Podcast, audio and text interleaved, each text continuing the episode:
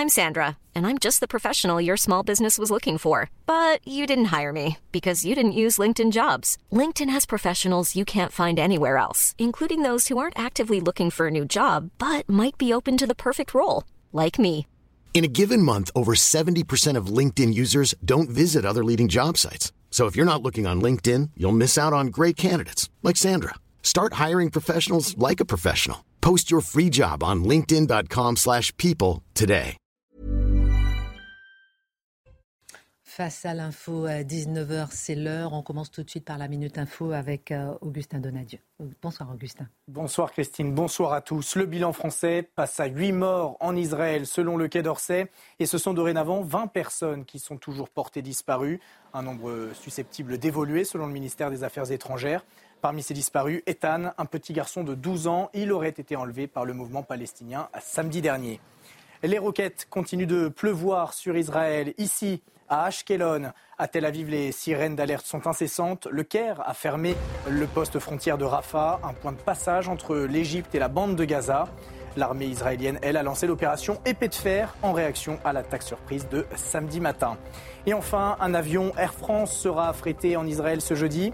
Un vol spécial pour rapatrier des Français selon le Quai d'Orsay. En temps normal, il serait près de 100 000 à vivre sur place en Israël.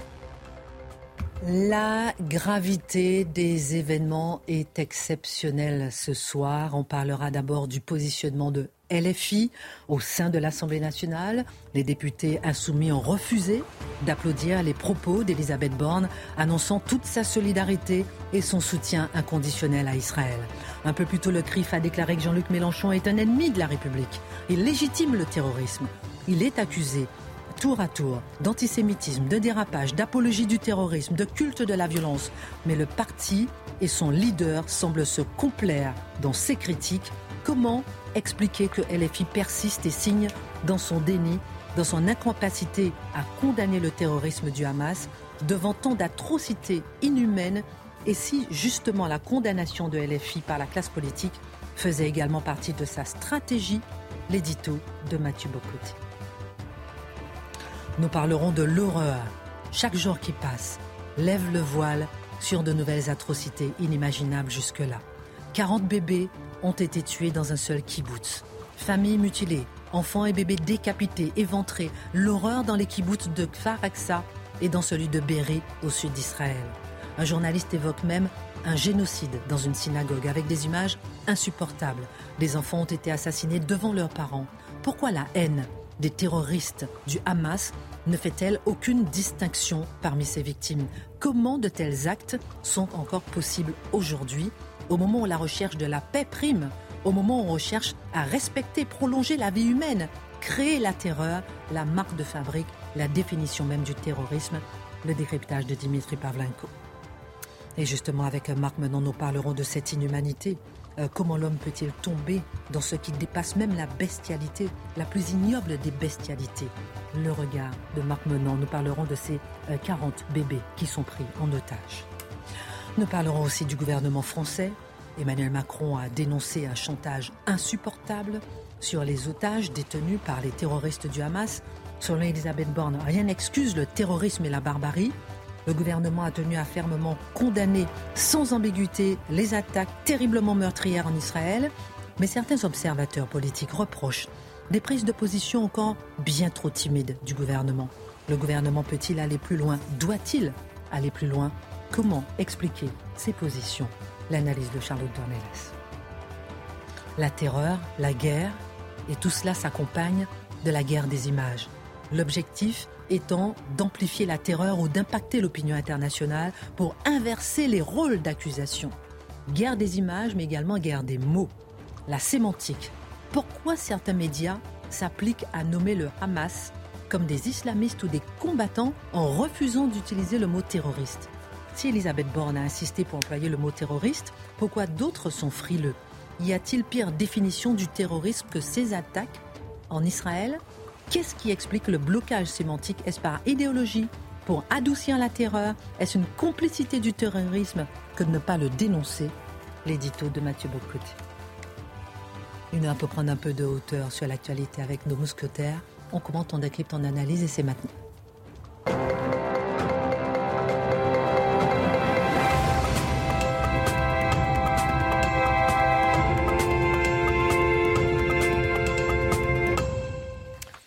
Bonsoir à tous, ravi de vous retrouver. Je précise que d'un instant à l'autre, Joe Biden doit s'exprimer. Évidemment, nous prendrons son allocution en direct, puisque on sait qu'au moins 11 Américains ont été tués dans l'attaque du Hamas et que Washington cherche à déterminer si le Hamas détient euh, d'autres de ses ressortissants. En France, 8, enfin, 8 Français ont été tués, 20 portés disparus. Au total, en Israël, le bilan est encore provisoire, plus de 1000 morts, 3700, 500 blessés. Nous reviendrons sur ce bilan euh, dans un instant. Mais d'abord, la position de LFI avec vous, Mathieu Bocoté. Si la gravité de ces événements est exceptionnelle, une question se pose. Que fait LFI Mathilde Panot, Jean-Luc Mélenchon Le député Mayer Habib, cet après-midi, a déclaré à l'Assemblée nationale que l'histoire jugera cette cinquième colonne nichée au cœur de la République. Que recherche le positionnement de LFI Choc dans cette crise? Oui, en fait, c'est la question, je pense que tout le monde, tous les gens de bonne foi, parce que ça existe encore, tous les observateurs de bonne foi se demandent que fait LFI Comment LFI peut-elle se soustraire au consensus national au moment d'honorer les victimes de cet attentat terroriste? Comment Jean-Luc Mélenchon, qui est la figure qui incarne cela, quoi qu'on en dise, peut-il se soustraire à cette à ce moment d'unanimité qui ne semblait pas exagérément demandant? C'est-à-dire, pourriez-vous, s'il vous plaît, participer à la douleur à l'endroit des victimes? Et bien, même ça, même ça, c'est trop. Alors, certains disent, Jean-Luc Mélenchon vient de se suicider. Hein, on entend ce discours-là, il est fréquent. Ce serait. Il se serait auto-éjecté de la vie politique. Euh, et c'est le discours, par exemple, qu'on entend de Fabien Roussel et de plusieurs autres à gauche qui prétendent incarner une autre gauche qui ne serait pas mélenchoniste. Alors, cette gauche non mélenchoniste, elle est médiatiquement appréciée. On ne dira pas le contraire. Mais je crois que Jean-Luc Mélenchon, et on comprendra que ce que je dis ici, ce n'est pas approbation morale, mais lecture de sa stratégie, Jean-Luc Mélenchon constate qu'aujourd'hui, les gens comme Fabien Roussel, comme d'autres, ont davantage besoin de lui que l'inverse. Que serait le Parti communiste français s'il ne pouvait pas s'appuyer aujourd'hui sur LFI? Que seraient les Verts en bonne partie s'ils ne pouvaient pas s'appuyer sur LFI? Donc Jean-Luc Mélenchon dit j'ai un rapport de force à mon avantage, soumettez-vous. Et pour l'instant d'ailleurs, malgré tout ce qu'il fait, malgré ses déclarations en répétition, la NUPES existe encore. Si la gauche dite républicaine, non mélenchoniste, trouvait les propos de M. Mélenchon à ce point abjects, ils décideraient eux-mêmes de s'auto-dénupéciser mais ils ne le font pas. Donc manifestement, il y a des intérêts qui jouent à travers ça. Donc est-ce que c'est suicidaire? C'est un point de vue extérieur, c'est d'un point de vue extérieur à la France insoumise qu'on peut dire ça. Jean-Luc Mélenchon voit les choses autrement. Et je reviendrai un peu plus loin, il dit il y a un électorat un électorat qui me soutient. Et plus je me radicalise et plus je fidélise cet électorat, plus je vais loin avec des propos qui sont condamnés par tous, et plus je réussis à m'emparer d'une position disponible aujourd'hui, c'est celle de la fonction tribunicienne. C'est la fonction d'opposition radicale au système. J'ai déjà eu l'occasion de le dire en d'autres circonstances. évidemment, c'est avec un tout autre discours et une toute autre base électorale. Il cherche à occuper la place autrefois occupée par Jean-Marie Le Pen, c'est-à-dire l'opposant radical qui se permet toutes les outrances et qui réussit néanmoins à se maintenir. Mais Jean-Luc Mélenchon n'accepte pas, cela dit, l'idée d'être simplement l'opposant principal. Lui, il croit qu'il peut gagner. Pourquoi croit-il qu'il peut gagner? Qu'est-ce qui explique son discours? On pourrait dire c'est du tiers-mondisme classique et je ne doute pas que ça fait partie de son raisonnement. Dans son esprit, Israël, c'est l'expression de l'Occident dominant dans ce coin du monde. Les Palestiniens sont, représentent le peuple victime par excellence aujourd'hui, avec tout un univers mental victimaire qui accompagne leur situation par ailleurs tragique. Nul ne dira le contraire. Et que dit Jean-Luc Mélenchon? Il dit cet électorat en France, il y a un électorat qui est fidèle à cette cause palestinienne, qui ne le, qui n'abandonnera pas ça, pour qui c'est une question existentielle et identitaire. Mais cet électorat, c'est l'électorat croissant. Cet électorat, c'est l'électorat qui monte. Cet électorat, c'est l'électorat de l'avenir. Je ne m'en sépare pas. Je l'embrasse. Je l'épouse et nous ferons histoire commune. Parce que qu'est-ce que ça veut dire? Hein? J'entends souvent cette phrase assez fascinante. On dit Jean-Luc Mélenchon fonctionnerait par électoralisme en ces matières. C'est peut-être vrai mais on va jamais au bout du raisonnement. S'il y va par électoralisme, c'est donc qu'il y a un électorat qui est sensible à ce discours que certains qualifient d'antisémite, que plusieurs voient comme conspirationniste, que plusieurs voient comme anti-français, comme plusieurs voient comme raciste anti-blanc. Je dis pas que c'est vrai que c'est faux, je dis que c'est un discours par plusieurs ainsi qualifié. Mais si c'est de l'électoralisme que d'embrasser un tel discours, ça veut donc dire qu'il y a un segment important de l'électorat aujourd'hui qui est sensible à cela. Nous savons de quel électorat il s'agit. Il a voté à 70% globalement pour Jean-Luc Mélenchon à la dernière élection présidentielle. Donc ça, c'est la part manquante. Si l'électorat réagit à ça, ça en dit beaucoup sur la fracture du pays. Je note que Jean-Luc Mélenchon, aujourd'hui, a poussé plus loin l'accusation contre la communauté juive, dite organisée, entre guillemets, en s'en prenant au CRIF. Alors, je cite son, ses propos sur le CRIF. En obligeant tout le monde à s'aligner sur la position du gouvernement d'extrême droite israélien. L'extrême droite réapparaît. Elle est à l'origine de tout. Euh, en acceptant de manifester avec le RN, en insultant les élus futiles du PS, ça, le CRIF a isolé et empêché la solidarité des Français avec la volonté de paix et la demande de cesser le feu immédiat. Qu'est-ce que ça veut dire? C'est-à-dire qu'il accuse la communauté juive de diviser la communauté nationale. Ce ne sont pas ceux qui embrassent la cause du Hamas aujourd'hui, ce ne sont pas ceux qui veulent défiler avec des Palestiniens après le massacre de samedi dernier qui divisent la communauté nationale. C'est le CRIF dans les circonstances qui divise la communauté nationale. Vous comprendrez le sens de son propos. Certains, devant cela, parlent d'antisémitisme. Alors, j'ai une question à vous poser sur l'antisémitisme, si vous permettez. Une petite euh, remarque. Je vois que personne ne parle du mot récupération. Ah ben oui, ah ben c'est la même chose. Électoralisme égale récupération. Électoralisme égale... Mais c'est intéressant parce que ça serait l'extrême droite, par exemple, qui serait marginalisée par rapport au reste de la classe politique tout le monde parlerait de récupération. Mais vous avez tout à fait raison. Mais vous savez, quand on a, comme c'est le cas de la France Insoumise, l'appui euh, d'une partie importante du service public, ça aide quelquefois à s'éviter les procès en récupération. De l'avantage d'avoir le service public avec soi. Est-ce à dire que l'antisémitisme, donc pour revenir au mot que vous venez d'employer, inquiète moins aujourd'hui qu'avant? C'est une question importante. On se dit, le discours de Jean-Luc Mélenchon peut être inquiétant. Certains le qualifient d'antisémite. Alors, est-ce que ça veut dire qu'on est indifférent à cela?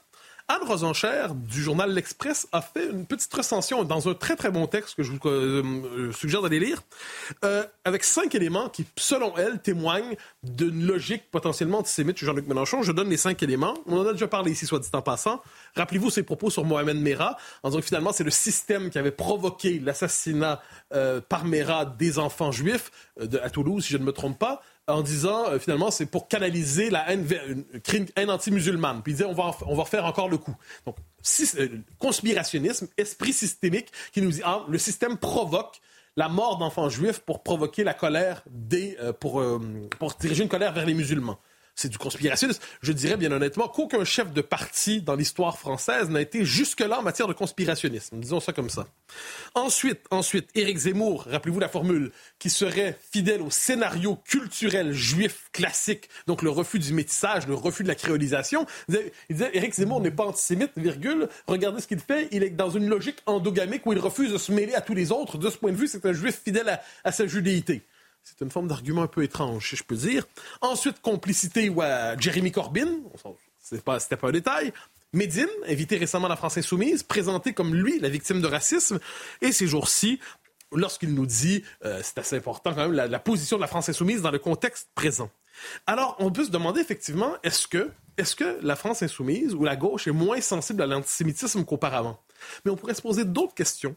On pourrait constater qu'elle n'est pas aussi sensible qu'elle le prétendait au racisme. Quand le racisme vise les Blancs ou vise les Juifs aujourd'hui parce qu'assimilés à Israël, ça ne dérange pas particulièrement une bonne partie de cette gauche radicale. Quand on a des associations non mixtes, vous rappelez-vous cette querelle des dernières années, on triait les gens selon la couleur de peau, puis on faisait un délit de faciès, trop blanc, pas assez blanc, trop noir, pas... Qu'importe, ça ne dérangeait pas la France insoumise généralement. Quand on est dans une logique, en fait, de séparation ethnique, ça ne dérange pas tant que ça la France insoumise, tant que c'est à son avantage électoral. Alors, vous savez, pendant des années, on nous disait l'islamo-gauchisme, c'est une fiction, c'est un fantasme qui habite la tête de l'extrême droite. Hein, l'islamo-gauchisme serait un fantasme d'extrême droite. Je constate une chose, ce qu'on appelle l'islamo-gauchisme aujourd'hui est généralement reconnu par tous les esprits honnêtes. Se pourrait-il que ceux qu'on diabolise en les associant à l'extrême droite, encore une fois, ne soient pas trompés complètement? Deux questions en une, Mathieu Bocoté. À la fois, est-ce que on n'a pas tous compris qui est LFI. Est-ce que ça vaut vraiment le coup d'en parler encore? Première question. Et deuxième question. non, mais c'est vrai. Une très bonne question. Est-ce que ça vaut le coup? Pourquoi en parler finalement? C'est une question. Et est-ce qu'on peut euh, dire de Jean-Luc Mélenchon qu'il a dérapé? Alors pourquoi en parler? Mais Tout simplement parce que le souci de la vérité l'exige. On, a ici, on est devant un parti majeur un parti qui pèse en France, un parti qui exprime les aspirations de tout un électorat, qui est présent à l'Assemblée nationale, qui a fédéré la gauche autour de son leader charismatique, hein. le, on pourrait dire le, Castro français euh, potentiel, qui est M. Mélenchon. Donc ça, existe. On peut ne pas aimer cette réalité, mais ne pas en tenir compte, ce serait sacrifier notre, notre devoir de recherche de la vérité. Alors, une fois qu'on a dit ça, est-ce qu'il a euh, dérapé? Je ne suis pas un fan du mot dérapage parce que c'est un terme qui relève de la morale davantage que de la politique. Moralement, je pense que oui. Moralement, il dérape. Mais voyons son intérêt politique à M. Mélenchon. Il nous a dit, Éric Zemmour le rappelait hier, c'est intéressant, que pour lui, l'électorat des banlieues, l'électorat des quartiers, ça représente le nouveau tiers-État. Qu'est-ce que ça veut dire? Le, tiers-État, au moment de la Révolution, qu'est-ce que c'est? Mais c'est la nation en devenir. La tiers-État, c'est la nation de demain. Mais ce que nous dit M. Mélenchon, c'est que finalement, l'avenir de la France, il l'a dit dans d'autres circonstances, soit dit en passant, c'est justement dans les quartiers, c'est dans les banlieues, c'est un électorat qui, on dira, islamo-gauchiste, entre guillemets, c'est un électorat à tout le moins musulman en bonne partie, c'est un électorat globalement issu de l'immigration, auquel s'additionne euh, la gauche woke et euh, tous, les, tous, les, militants cheveux bleus. Sont fait attention de sa parenthèse. Vous savez, tous les militants queer et cheveux bleus qui disent solidarité avec la Palestine et le Hamas. Mais est-ce qu'ils savent le sort qu'on leur réserverait s'ils décidaient d'aller faire un tour par là-bas? Non, mais il y a quand même des limites à être niais.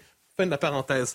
Euh, alors, qu'est-ce qu'on voit, qu'est-ce qu'on voit à travers ça? On voit que Jean-Luc Mélenchon mise sur l'avenir. Il dit le seul électorat en croissance en ce moment, c'est celui-là. La seule communauté en croissance, c'est celle-là. L'évolution démographique de la France nous avantage à moyen long terme. Je ne sais pas s'il a dérapé, mais je sais qu'il fait des calculs électoraux plutôt efficaces. Dernière réflexion en un mot. La situation d'Israël, on dit beaucoup ces jours-ci, combat de civilisation, combat de civilisation, c'est pas faux, mais on pourrait dire tout simplement, regardons la situation d'Israël. C'est un peuple qui est condamné en sa terre ancestrale. Aujourd'hui, on dit que vous ne devriez pas exister vous êtes de trop. C'est un peuple qui redoute de devenir minoritaire en ses propres frontières. Je, souligne, il le dit, en France, on s'inquiète beaucoup en Israël. On se dit, est-ce qu'un jour il y aura de moins en moins de juifs en Israël? Est-ce que les juifs seront minoritaires en Israël? Je note que quand on dit ça, personne ne les condamne en disant vous êtes d'extrême droite. Hein. Ils disent vous vous souciez de votre identité nationale.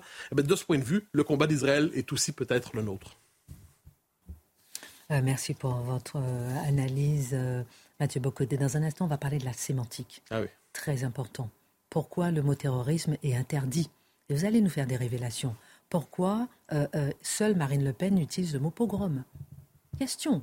Il faut se poser les bonnes bah questions. Est-ce que la, condamnation du terrorisme ne commence pas par la sémantique?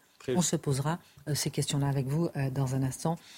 Dimitri Pavlenko, des images tournent en boucle à la télévision israélienne aujourd'hui, celle du massacre perpétré par le Hamas dans le kibbutz de Berry et puis aussi celui de Kfar Aza, à 800 mètres seulement de la bande de Gaza, des images insoutenables, des propos insoutenables, des journalistes qui ont révélé avoir vu des images insoutenables. Oui, oui, alors d'ailleurs, c'est. Enfin, alors, ceux qui n'en ont pas entendu parler, parce qu'en fait, Kfar Aza, on en a parlé en toute fin d'après-midi, donc c'est.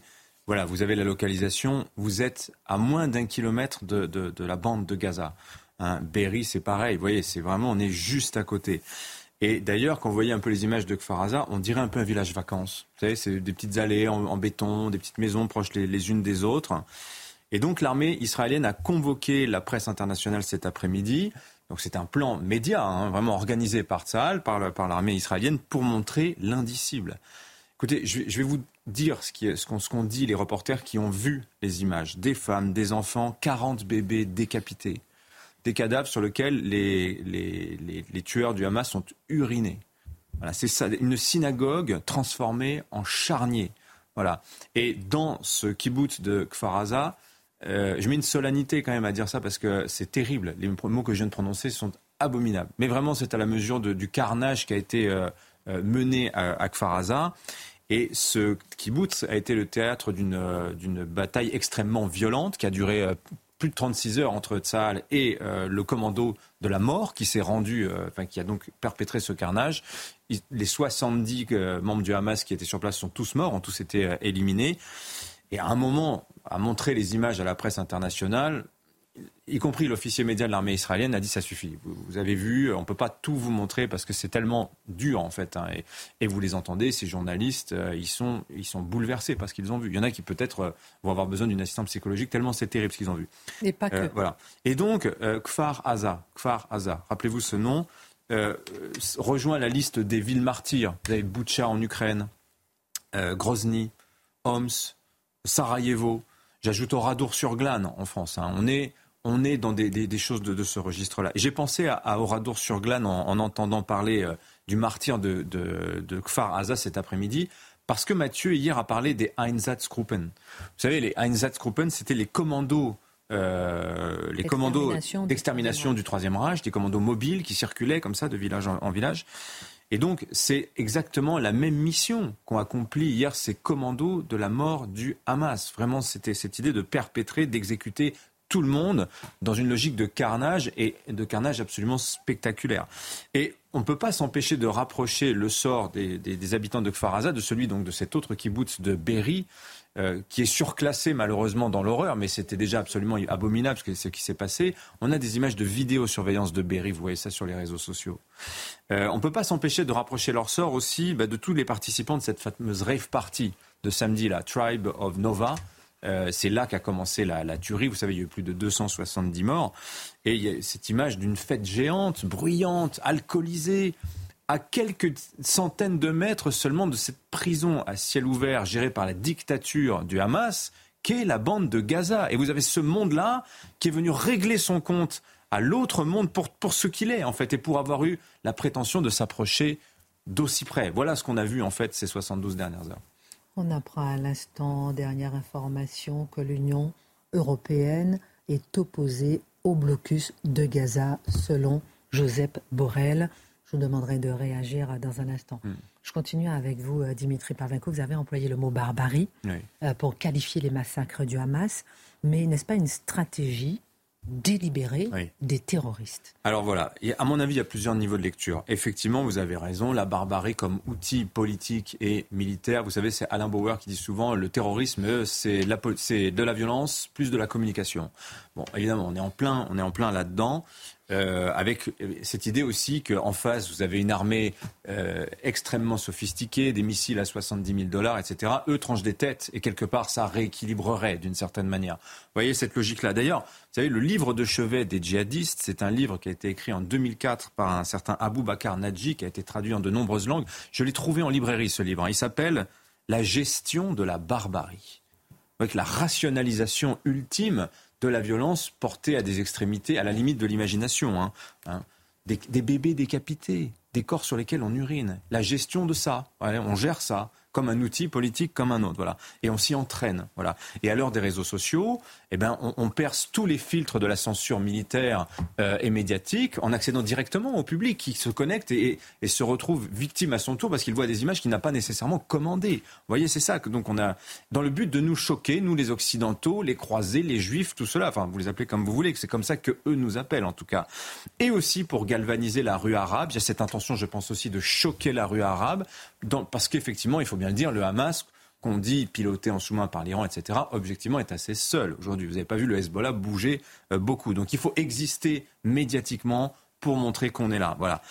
Euh, il y a aussi la barbarie portée à son extrémité parce que Daesh a crevé tous les plafonds en la matière depuis euh, dix ans. Enfin, je veux dire, ce qu'on a vu ce week-end, en réalité, Daesh nous l'a montré en Syrie, nous l'a montré euh, en Irak. Et l'innovation, si l'on peut dire, c'est ce que les spécialistes dans le terrorisme appellent la pomme, la prise d'otages massive, alors qu'on a déjà vu. Hein, vous pensez à l'école de Beslan, la prise d'otages d'Inamenas en Algérie, dans cette raffinerie. Vous pensez aussi à la Dubrovka, ce théâtre à Moscou, c'était il y a plus de 20 ans. Hein. Sauf que là, les otages, on ne les a pas gardés sur place dans une, intention suicidaire, on les a ramenés dans sa tanière. Et le piège, en fait, aujourd'hui pour Israël, il est là parce que la question que, se, que se posent les autorités palestiniennes, c'est qu'est-ce qu'on fait? Est-ce qu'on opère à Gaza sans tenir compte de la vie de ces otages, sachant que vous avez des binationaux, vous avez des Américains, vous avez peut-être des Français, et on n'est même pas sûr qu'ils soient tous à Gaza, peut-être ont-ils été exfiltrés. Vous voyez le dilemme les, questions impensables qui se posent aujourd'hui euh, aux autorités israéliennes du fait de cette barbarie érigée en tactique militaire par, euh, le, Hamas. Voilà pour la part rationnelle, on va dire, hein, euh, de la barbarie du Hamas. Dimitri Pavlenko, vous disiez qu'il y avait plusieurs niveaux de lecture. À quoi pensez-vous? Alors, vous savez, Mathieu a reçu l'historien Georges Bensoussan, euh, samedi. Il était euh, hier matin aussi euh, chez Sonia Mabrouk. Et il a dit, c'est une citation de Bergson, il a dit L'œil ne perçoit que ce que l'esprit est prêt à comprendre. L'œil ne perçoit que ce que l'esprit est prêt à comprendre. J'ai pas, j'ai pas compris tout de suite ce qu'il a voulu dire. Cette phrase m'a travaillé. Et en fait, je me suis dit, en fait, qu'est-ce que j'ai vu ce week-end? Alors j'ai vu la barbarie tactique, comme je viens de vous dire, j'ai vu aussi les monstres assoiffés de sang. Et c'est ce qu'a dit Benjamin Netanyahu lorsqu'il dit, il parle de ces, ces animaux humains, les human animals. Voilà. Euh, je pense qu'en fait c'est une erreur. Je pense de voir des animaux humains, de voir les monstres, il y a plus que ça. Il faut voir le projet totalitaire en réalité euh, du Hamas. Je vais aller vite, mais il y a un livre qui... Non, n'allez pas vite. Je ne vais pas vite. On va marquer une pause et vous allez me dire ce que vous entendez par il faut voir le projet totalitaire du Hamas au-delà justement de la barbarie. Non, non, on marque une pause et c'est très important de s'arrêter là-dessus. On parlera aussi d'humanité et on parlera aussi de la notion d'humanité aujourd'hui par rapport à ce qu'on vit. Et on parlera avec vous, Charles Donner, du gouvernement. Est-il à la hauteur de ce qui se passe sur place? La guerre des images, c'est très important. La guerre des mots, on en parle avec vous. On voit sur les réseaux sociaux la guerre des images et la guerre des mots. On en parle dans un instant. À tout de suite. Retour sur le plateau de Face à l'info. Dans un instant, on parlera de la guerre des images avec Mathieu Bocoté, de la guerre des mots. Euh, la sémantique est importante. Est-ce que euh, la lutte contre le terrorisme ne commence pas d'abord par les mots. On en parlera dans un instant. On parlera d'humanité et d'inhumanité à l'heure où tout le monde recherche la vie recherche à prolonger la vie, à protéger la vie. On en parlera avec vous maintenant. Et avec vous, Charlotte de On parlera du gouvernement. A-t-il suffisamment condamné? Est-il suffisamment à la hauteur de ce qui se passe réellement? Pourquoi il n'était pas présent à la marche à Paris, notamment hier soir, même si certains étaient en Allemagne? On se posera toutes les questions. Dimitri Pavlenko, vous avez dit quelque chose d'important hmm. à tout à l'heure, entre autres, hein, tout ce que vous dites est important, mais, mais vous parlez de, de, au cœur de cette barbarie. Vous disiez que c'était un projet totalitaire du Hamas, c'est-à-dire ben, j'ai trois niveaux de lecture de cette barbarie. Je vous ai dit barbarie tactique, la barbarie euh, bestiale, hein, euh, et, puis la barbarie totalitaire. Parce que quand ils ouvrent le feu sur des civils, sur des enfants, sur des femmes, je suis convaincu que les tueurs du, Hamas ne voient plus des êtres humains. Euh, ils voient plus leur visage, comme aurait dit le philosophe Lévinas. Euh, non, ils voient des parasites à éliminer, ils voient des punaises de lit, ils voient des insectes, ils voient des obstacles à leur projet. Enfin, exactement comme les nazis voyaient les juifs, exactement de la même manière. Je nazifie pas le Hamas pour faire joli, mais parce que réellement, il y a une logique totalitaire qui se déploie. Et je vous disais, en fait, ça m'a rappelé un livre euh, qu'il faut avoir lu si vous voulez comprendre la pensée totalitaire. Ce livre, c'est L'espèce humaine, qui a été écrite par le poète Robert Antelme, qui a été le compagnon de Marguerite Duras. Euh, dans ce livre, il raconte son expérience de déporté en, camp de concentration. Ce livre s'appelle L'espèce humaine. Je ne vous ai pas donné son titre. Et dans ce livre, en fait, il raconte l'aîné de son bloc dans le camp de concentration l'accueil et lui dit il faut que vous sachiez que vous êtes ici pour mourir. Et sa mort sera le triomphe du SS qui le garde, sera le triomphe du SS qui le garde, et ce SS, il l'appelle mon Dieu. C'est le Dieu, c'est son Dieu.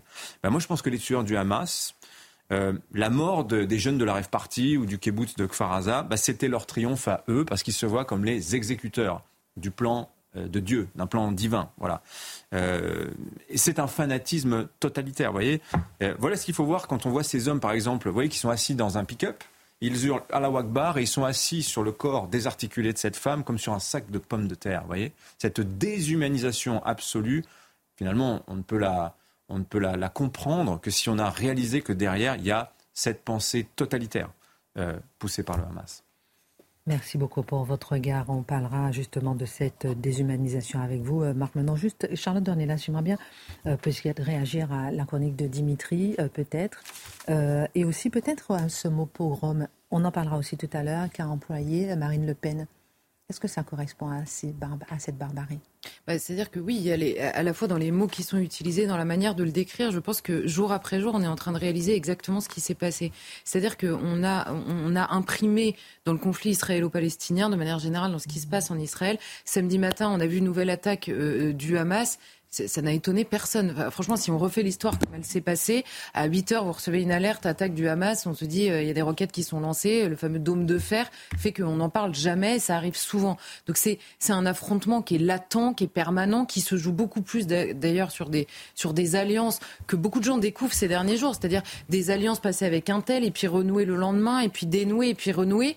Et là, tout à coup, on voit débarquer effectivement les images qui sont venues à nous et ce qu'on découvre jour après jour. C'est un jour ce qui s'est passé dans l'école à Toulouse. Le lendemain, le Bataclan avec cette rêve partie. Le troisième jour, l'angoisse absolue après le Bataclan. Je me souviens d'un très long papier qui avait été fait sur les services de renseignement qui imaginait qu'en France, il pouvait y avoir justement des djihadistes qui prennent un village entier assez désert et qui le prennent à leurs mains pour dire on a pris un endroit, on tue tout le monde à l'intérieur. Vous voyez, vous, vous, revivez, euh, comment dire, une, une, lecture du terrorisme. Et évidemment, s'ajoute à ça une lecture euh, euh, notamment en Europe, du, évidemment qu'on peut, on, ne peut que lier ça à la Seconde Guerre mondiale parce que c'est notre référent de l'horreur euh, qui est faite par rapport à ça. C'est une histoire qui est extrêmement liée ici, d'ailleurs beaucoup plus dans la lecture ici que là-bas, évidemment.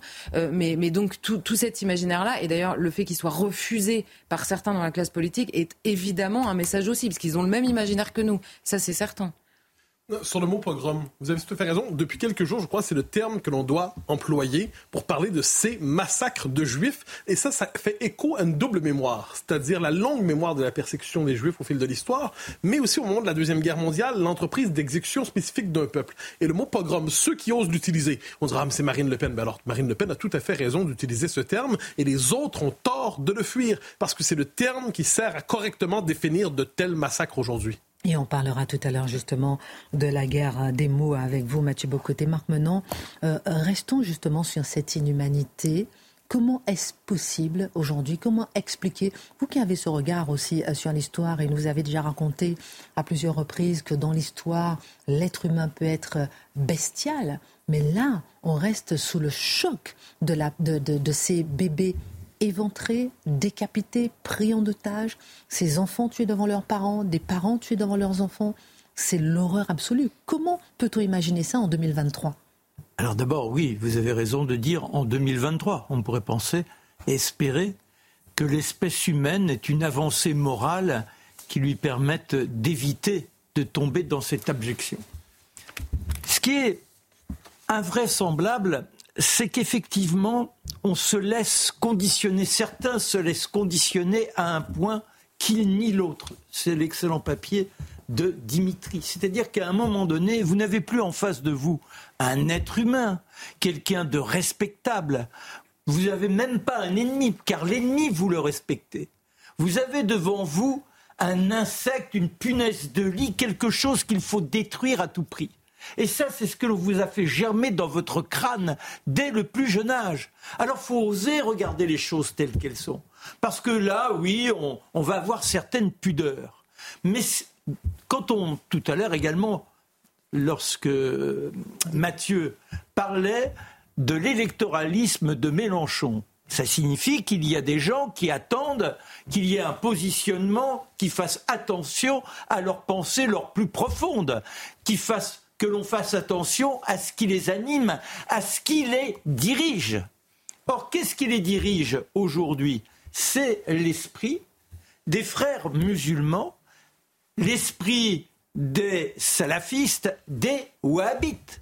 Et que dit-il Que disent-ils les uns et les autres? Alors j'ai repris un élément. Allah est notre objectif. Le prophète, notre chef le Coran, notre loi. Le, djihad est notre voie. Et alors, attention, la mort sur la voie d'Allah est notre plus cher espoir. Mais voilà ce que l'on laisse diffuser depuis longtemps. Voilà ce qui se propage ici, là. Voilà cette contagion mentale, de telle sorte qu'aujourd'hui, eh bien oui, nombre de gens qui sont wokistes, qui sont éléphistes, qui sont ex de gauche qui vous disent il est normal qu'une jeune femme se voile, c'est la liberté. Mais ça veut dire quoi? Qu'une jeune femme qui se voile fait sienne le fait que la mort sur la voie d'Allah est notre plus cher espoir. Elle ne vit pas une spiritualité. Elle espère que l'on puisse vivre un jour selon la loi d'Allah, selon la charia. Alors si je me trompe, ce que j'attendrais, moi, si ces jeunes femmes ont une humanité bénéficiant de la chance d'être dans une société où théoriquement on essaie de faire en sorte que tout être humain puisse s'épanouir à partir de la réflexion et en ayant du cœur. C'est ce que vous disiez tout à l'heure.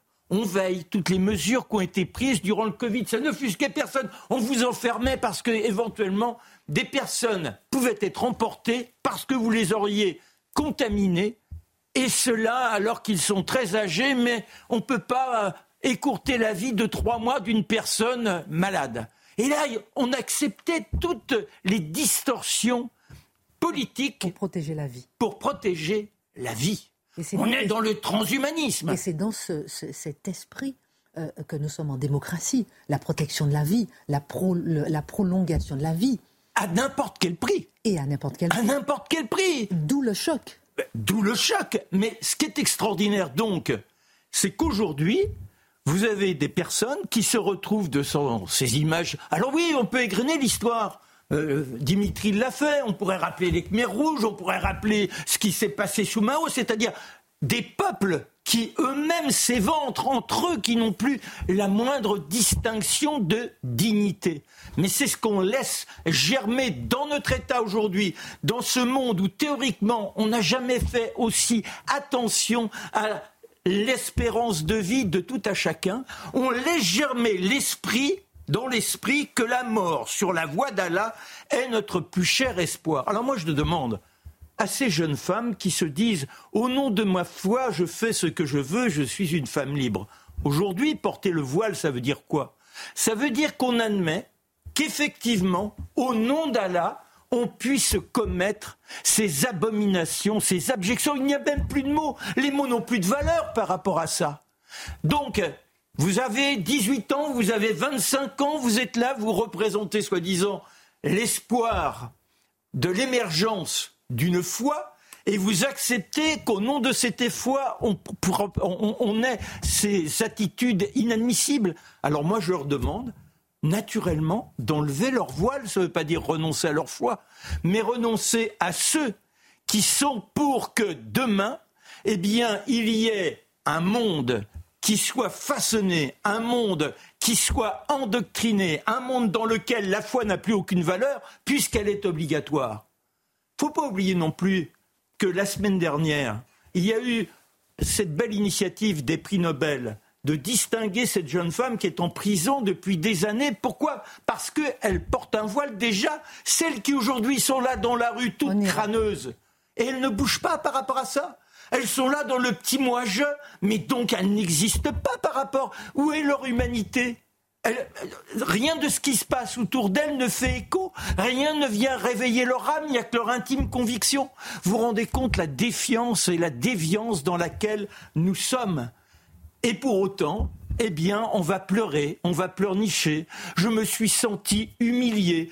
C'est-à-dire que notre humanisme est simplement fondé sur ce petit ego, ce petit ego maladif qui ne tolère plus quoi que ce soit. Il, il est temps de réagir, que ce drame épouvantable qui malheureusement ne va pas se conclure demain, que ce drame épouvantable permette aux uns et aux autres de se réveiller et de comprendre qu'il est temps de réfléchir pour nous propulser peut-être dans un avenir qui sera au moins légèrement meilleur. Merci pour votre regard. Euh, on apprend que 200 personnes se sont rassemblées dans le calme à Marseille en début de soirée en soutien aux Palestiniens, malgré l'interdiction prononcée par les autorités euh, qui invoquaient euh, des risques de troubles à l'ordre public. qui veut répondre à cette question peut-être un peu troublante? Est-ce qu'on peut entendre ceux qui soutiennent les Palestiniens Ou pas du tout? Bah, je distinguerai Question choc. Ben, je, la distinguerai, c'est-à-dire d'un côté, est-ce que dans les circonstances, dans les 24 heures, les 48 heures qui ont suivi, faire une manifestation pour la Palestine, c'est pas une manifestation pour la Palestine, c'est une manifestation pour la version Hamas de la cause palestinienne, c'est-à-dire la volonté d'éradiquer Israël et de tuer des Juifs au hasard.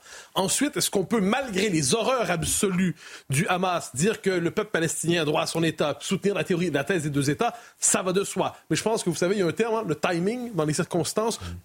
au Québec, on a une formule, se garder une petite gêne. Je pense qu'on aurait pu se garder une petite gêne. Avoir de la pudeur?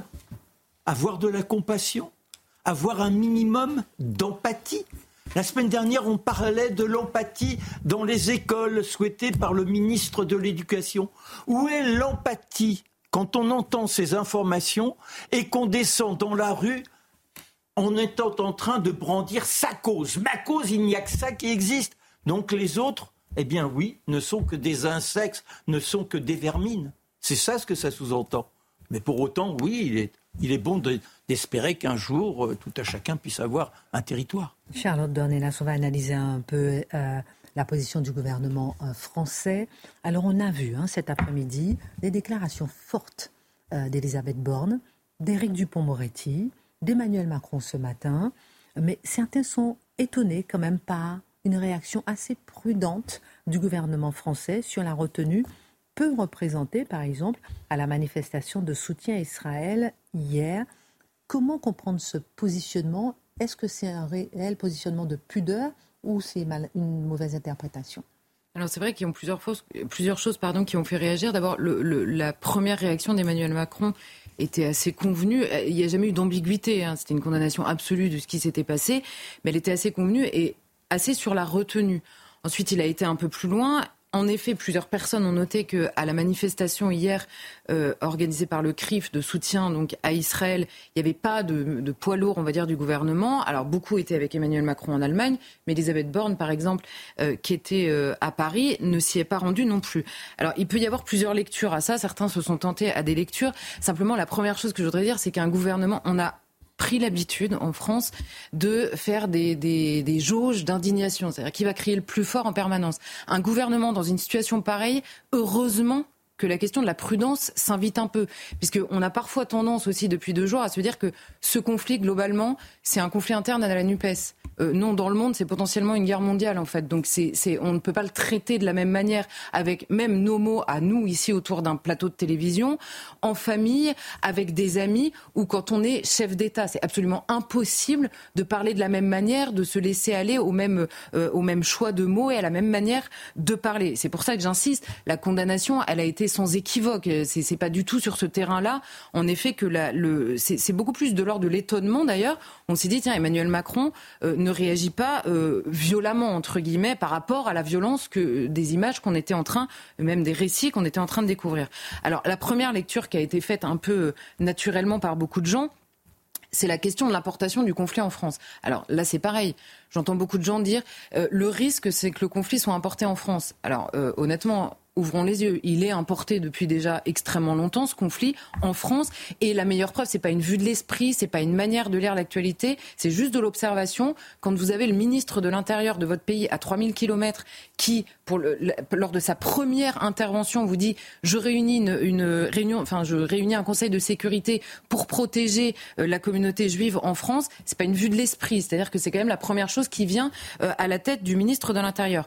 Par ailleurs, on a évidemment une rue arabe, ce qu'on a appelé dans le monde une rue arabe, mais qui, existe désormais aussi en France, qui est relativement calme jusqu'à maintenant. Il y a eu, il n'y a pas eu de débordement, il y a ici et là des histoires, mais c'est assez anecdotique par rapport à ce que ça pourrait être, par rapport même à des démonstrations de force euh, qu'on a pu avoir ces dernières années, et qui pourrait se réveiller au moment de la riposte israélienne aussi. Donc ça aussi, ça doit rester évidemment dans la tête d'un chef d'État qui fait aussi avec la réalité qui est la sienne. Euh, alors évidemment, ça a beaucoup de conséquences, le fait que ce conflit soit déjà importé et en plus de manière particulièrement binaire et manichéenne en France. D'abord, un, ça brouille absolument la possibilité de la lecture alors froide, c'est un mot très difficile à poser sur ce qui se passe en ce moment, mais à une lecture de, des, par exemple, des puissances impliquées dans le conflit, potentiellement impliquées, de la réaction, de l'analyse de ce que dit le gouvernement israélien, de ce qu'il ne dit pas, des réactions euh, des responsables du Hamas ou de l'autorité palestinienne de l'autre côté. Vous voyez, ça, on a beaucoup de mal à le faire parce qu'on le traite par rapport à, notre conflit euh, interne et qui ressemble à ça. Par ailleurs, la présence des frères musulmans, on en parle, on fait des chroniques toute l'année. Le Hamas est une branche des frères musulmans. C'est mondial comme mouvement les frères musulmans et on le sait très bien. Alors c'est beaucoup plus notabilisé, on va dire, chez nous, mais on le sait que la pénétration est à la fois dans l'Union européenne et en France. Donc ça aussi, je veux dire, là, c'est pas un jugement moral que je fais. Quand vous êtes chef d'État et qu'il arrive ce qui est en train d'arriver, vous devez le garder à l'esprit, évidemment, au ministre euh, en plus. Et par ailleurs, le tout se fait dans une ambiance internationale vis à -vis du monde arabe et plus particulièrement musulman, où la France est déjà dans le viseur de toutes les organisations de la plus modérée, c'est-à-dire des gouvernements des États arabes les plus modérés, jusqu'à évidemment les groupes terroristes, euh, euh, j'allais dire les plus radicaux, bon les groupes terroristes, ça suffira. Et vous savez très bien que ces derniers mois, on a également commenté le fait qu'Emmanuel Macron, mais à travers lui la France en l'occurrence, était particulièrement dans le viseur de toutes ces euh, organisations, notamment, et c'est souvent ça revient, notamment par le biais de la lecture sioniste, parce que vous savez, c'est ce qui revient en permanence. On interdit les abayas parce que c'est une lecture sioniste de l'école en France. Vous voyez, tout ça est extrêmement mêlé dans le discours, et vous êtes obligé d'avoir tout ça en tête quand euh, vous commentez euh, avec euh, responsabilité pour le coup une situation pareille, me semble-t-il. Hein. C'est une interprétation très libre. Hein. J'ai pas eu Emmanuel Macron au téléphone qui m'a fait cette liste-là, mais en l'occurrence, je trouve la prudence assez bienvenue. Alors la question des otages est traitée, mais assez peu dans sa dimension française. Que signifie vraiment cette donnée dans le conflit? Mais Évidemment, la question des otages, je disais, la, la, la première lecture qui est faite, c'est celle euh, de, de, la situation en France. Il y a également celle des otages. On parle beaucoup des otages dans cette histoire, mais assez peu du nombre d'otages français. Alors c'est venu un peu aujourd'hui, mais là on a... Français tués, 20 disparus. C'est ça. Hier, on pensait que c'était 14, puis 13, puis là on nous dit 20 personnes qui ont disparu, euh, 20 Français qui ont disparu. Dans la tête d'un président de la République, ça compte aussi 20 otages, euh, d'autant que cette question des otages, euh, là aujourd'hui, Aujourd'hui, on ne sait pas euh, que vont devenir ces otages, à quoi vont-ils servir? Est-ce qu'ils vont servir à échanger simplement avec Israël contre des prisonniers comme on l'a déjà vu? Est-ce qu'ils vont servir de bouclier humain dans la bande de Gaza puisqu'ils sont a priori euh, retournés là-bas? Est-ce qu'ils vont servir à aller dans les souterrains à Gaza pour les disperser dans plusieurs maisons pour éviter les bombardements? Est-ce qu'ils vont servir tout simplement à déstabiliser évidemment le gouvernement israélien qui ne peut pas faire comme si ces otages n'existaient pas? C'est forcément une question qu'il se pose, hein, étant donné la situation, mais c'est très difficile vis-à-vis d'une population israélienne qui est à la fois euh, animée d'un esprit de vengeance par rapport aux images qu'il voit, c'est sur le terrain de, de, de l'image stricte, et aussi d'un sentiment de colère immense vis-à-vis du gouvernement, du renseignement dont on a parlé, et de sidération absolue devant cet échec euh, très clair. Donc là aussi, la question des otages, elle se pose premièrement évidemment à Israël, mais quid des otages étrangers? C'est-à-dire des otages ou alors israélo euh, autre chose. On a parlé des Britanniques, des Américains, et quid de ces 20 Français là aujourd'hui qui manquent à l'appel euh, et, que à, quoi vont servir entre guillemets ces otages-là vis-à-vis de la France? C'est évidemment aussi une question qui va se poser. On a vu une déclaration d'Emmanuel Macron qui l'a encore une fois dit c'est odieux et insupportable. C'est le strict minimum. Évidemment qu'il le dit et évidemment qu'il le pense, mais simplement il ne va pas plus loin parce que qui sait à quoi vont servir ces otages dans la tête aujourd'hui du Hamas. Il y a mille euh, possibilités, mais on se souvient quand même qu'il euh, y a quelques années, le soldat franco-israélien déjà qui avait passé cinq ans dans la bande de Gaza otage, Gilad Shalit. Eh oui, il avait été libéré en échange de 1027 prisonniers euh, palestiniens qui étaient dans les prisons israéliennes. Donc vous voyez la monnaie d'échange que ça a été vis-à-vis -vis du gouvernement israélien. Évidemment que le Hamas a en tête que euh, euh, Israël, mais plus largement la Grande-Bretagne, les Américains, les Français, on n'abandonne pas des otages comme ça quand on réfléchit aussi à la riposte. Donc là, il y a, un énorme enjeu, euh, évidemment, qui se pose aussi sur la question des otages et qu'il faut également voir dans le, comment dire, la, réponse ou la manière de commenter du gouvernement français. Et euh, petite parenthèse aussi, toujours pour parler de l'impact en France, on apprend qu'une cinquantaine de faits antisémites ont eu lieu euh, depuis samedi. Peut-être qu'on peut reprendre les propos d'Éric Zemmour qui disait hier soir qu'on peut multiplier par deux euh, en général lorsqu'on voit euh, des chiffres comme, comme ceux-là. Sur le terrain diplomatique, Charlotte Dornelas, le Hamas n'a-t-il pas fait une opération finalement suicide, tout simplement? Bah, on a envie de dire oui et non, ou plus exactement non, puis oui peut-être. C'est-à-dire que là, euh, aujourd'hui, dans les circonstances, le Hamas a eu exactement ce qu'il voulait. C'est-à-dire à la fois évidemment la sidération, l'humiliation euh, euh, d'Israël aux yeux du monde et notamment au monde auquel il parle, c'est-à-dire le, le, la rue arabe, la fameuse rue arabe ou le monde musulman euh, plus largement. Mais là aussi, et c'est le troisième point qu'il y a dans la tête d'un gouvernant quel qu'il soit et donc des gouvernements français, c'est la question de la diplomatie tout court. Vous ne pouvez pas commenter ce qu'il est en train de se passer quand vous êtes président de la République française sans tenir compte de tout le jeu d'alliance qui est potentiellement rebattu par ce qui vient de se passer. Pourquoi est-ce qu'il y a ça? Et alors là, on l'a vu très clairement dans l'intervention d'Elisabeth Borne à l'Assemblée, qui a été extrêmement ferme sur la condamnation, sur l'emploi du mot terrorisme justement, mais elle a dit dans la même intervention, elle dit la responsabilité doit guider notre action, c'est pas rien dans la bouche d'un Premier ministre, dans les circonstances. Euh, c'est évidemment une phrase qui est importante quand elle nous dit ça. Elle nous dit il y a évidemment un soutien à Israël dans le droit de se défendre. Elle précise que va être examiné le respect du droit international. Ça non plus dans les circonstances, ça n'est pas rien dans la bouche d'un Premier ministre. Ensuite, elle dit il faut que nous mettions tout en œuvre pour éviter l'embrasement de la région. La diplomatie est à l'œuvre, elle parle là en l'occurrence de la France, et il faut prendre en compte nos partenaires dans la région et chacun doit mesurer les risques de ce qu'il est en train de se passer. Et enfin, elle dit nous ne devons pas, nous Français, abandonner la recherche politique, la recherche d'une solution politique dans ce conflit tout ça dans la bouche d'Elisabeth Borne, ça veut dire, vous euh, euh, comprenez bien que dans les circonstances, on a aussi un enjeu diplomatique, alors qui est infiniment moins fort que ce qu'il a pu être pour la France, qui a eu une politique arabe pendant très longtemps. Il y a une tradition de politique arabe en France. Alors c'est beaucoup moins vrai aujourd'hui parce que notre diplomatie s'est effondrée un peu partout, mais on a quand même des circonstances qui changent. Pourquoi est-ce que je disais oui, non ou non, oui? C'est que en Israël, d'abord vis-à-vis du Hamas. Il y avait, alors c'est quelque chose qui est très difficile à, comprendre là avec ce qui se passe en ce moment, mais il y avait un genre de statu quo sur lequel s'entendait finalement à front renversé le gouvernement israélien et le Hamas. On a tous découvert que le gouvernement israélien avait accepté que le Qatar finance le Hamas ces dernières années pour s'occuper de la bande de Gaza. On lui on s'est dit comment, comment est-ce possible? Eh bien, tout simplement parce que le statu quo qui demeurait, c'était l'idée que, un, on isole les Palestiniens du monde arabe, ce qui était plutôt réussi avec toute cette série d'accords et, tous ces États arabes qui se sont désolidarisés de la cause palestinienne, qui l'ont oublié tout simplement. Et d'un autre côté, on divise en interne. Le Hamas en a énormément profité, parce qu'étant les plus radicaux, ils gagnent. Et euh, euh, Israël ne se posait plus la question de la résolution politique, les fameux deux États en Israël. Donc là, aujourd'hui, tout ça s'est rebattu. Là, vous avez Israël qui se dit pas, on va passer par quelqu'un pour négocier. Ils disent, il faut éradiquer le Hamas. Donc tout ça change.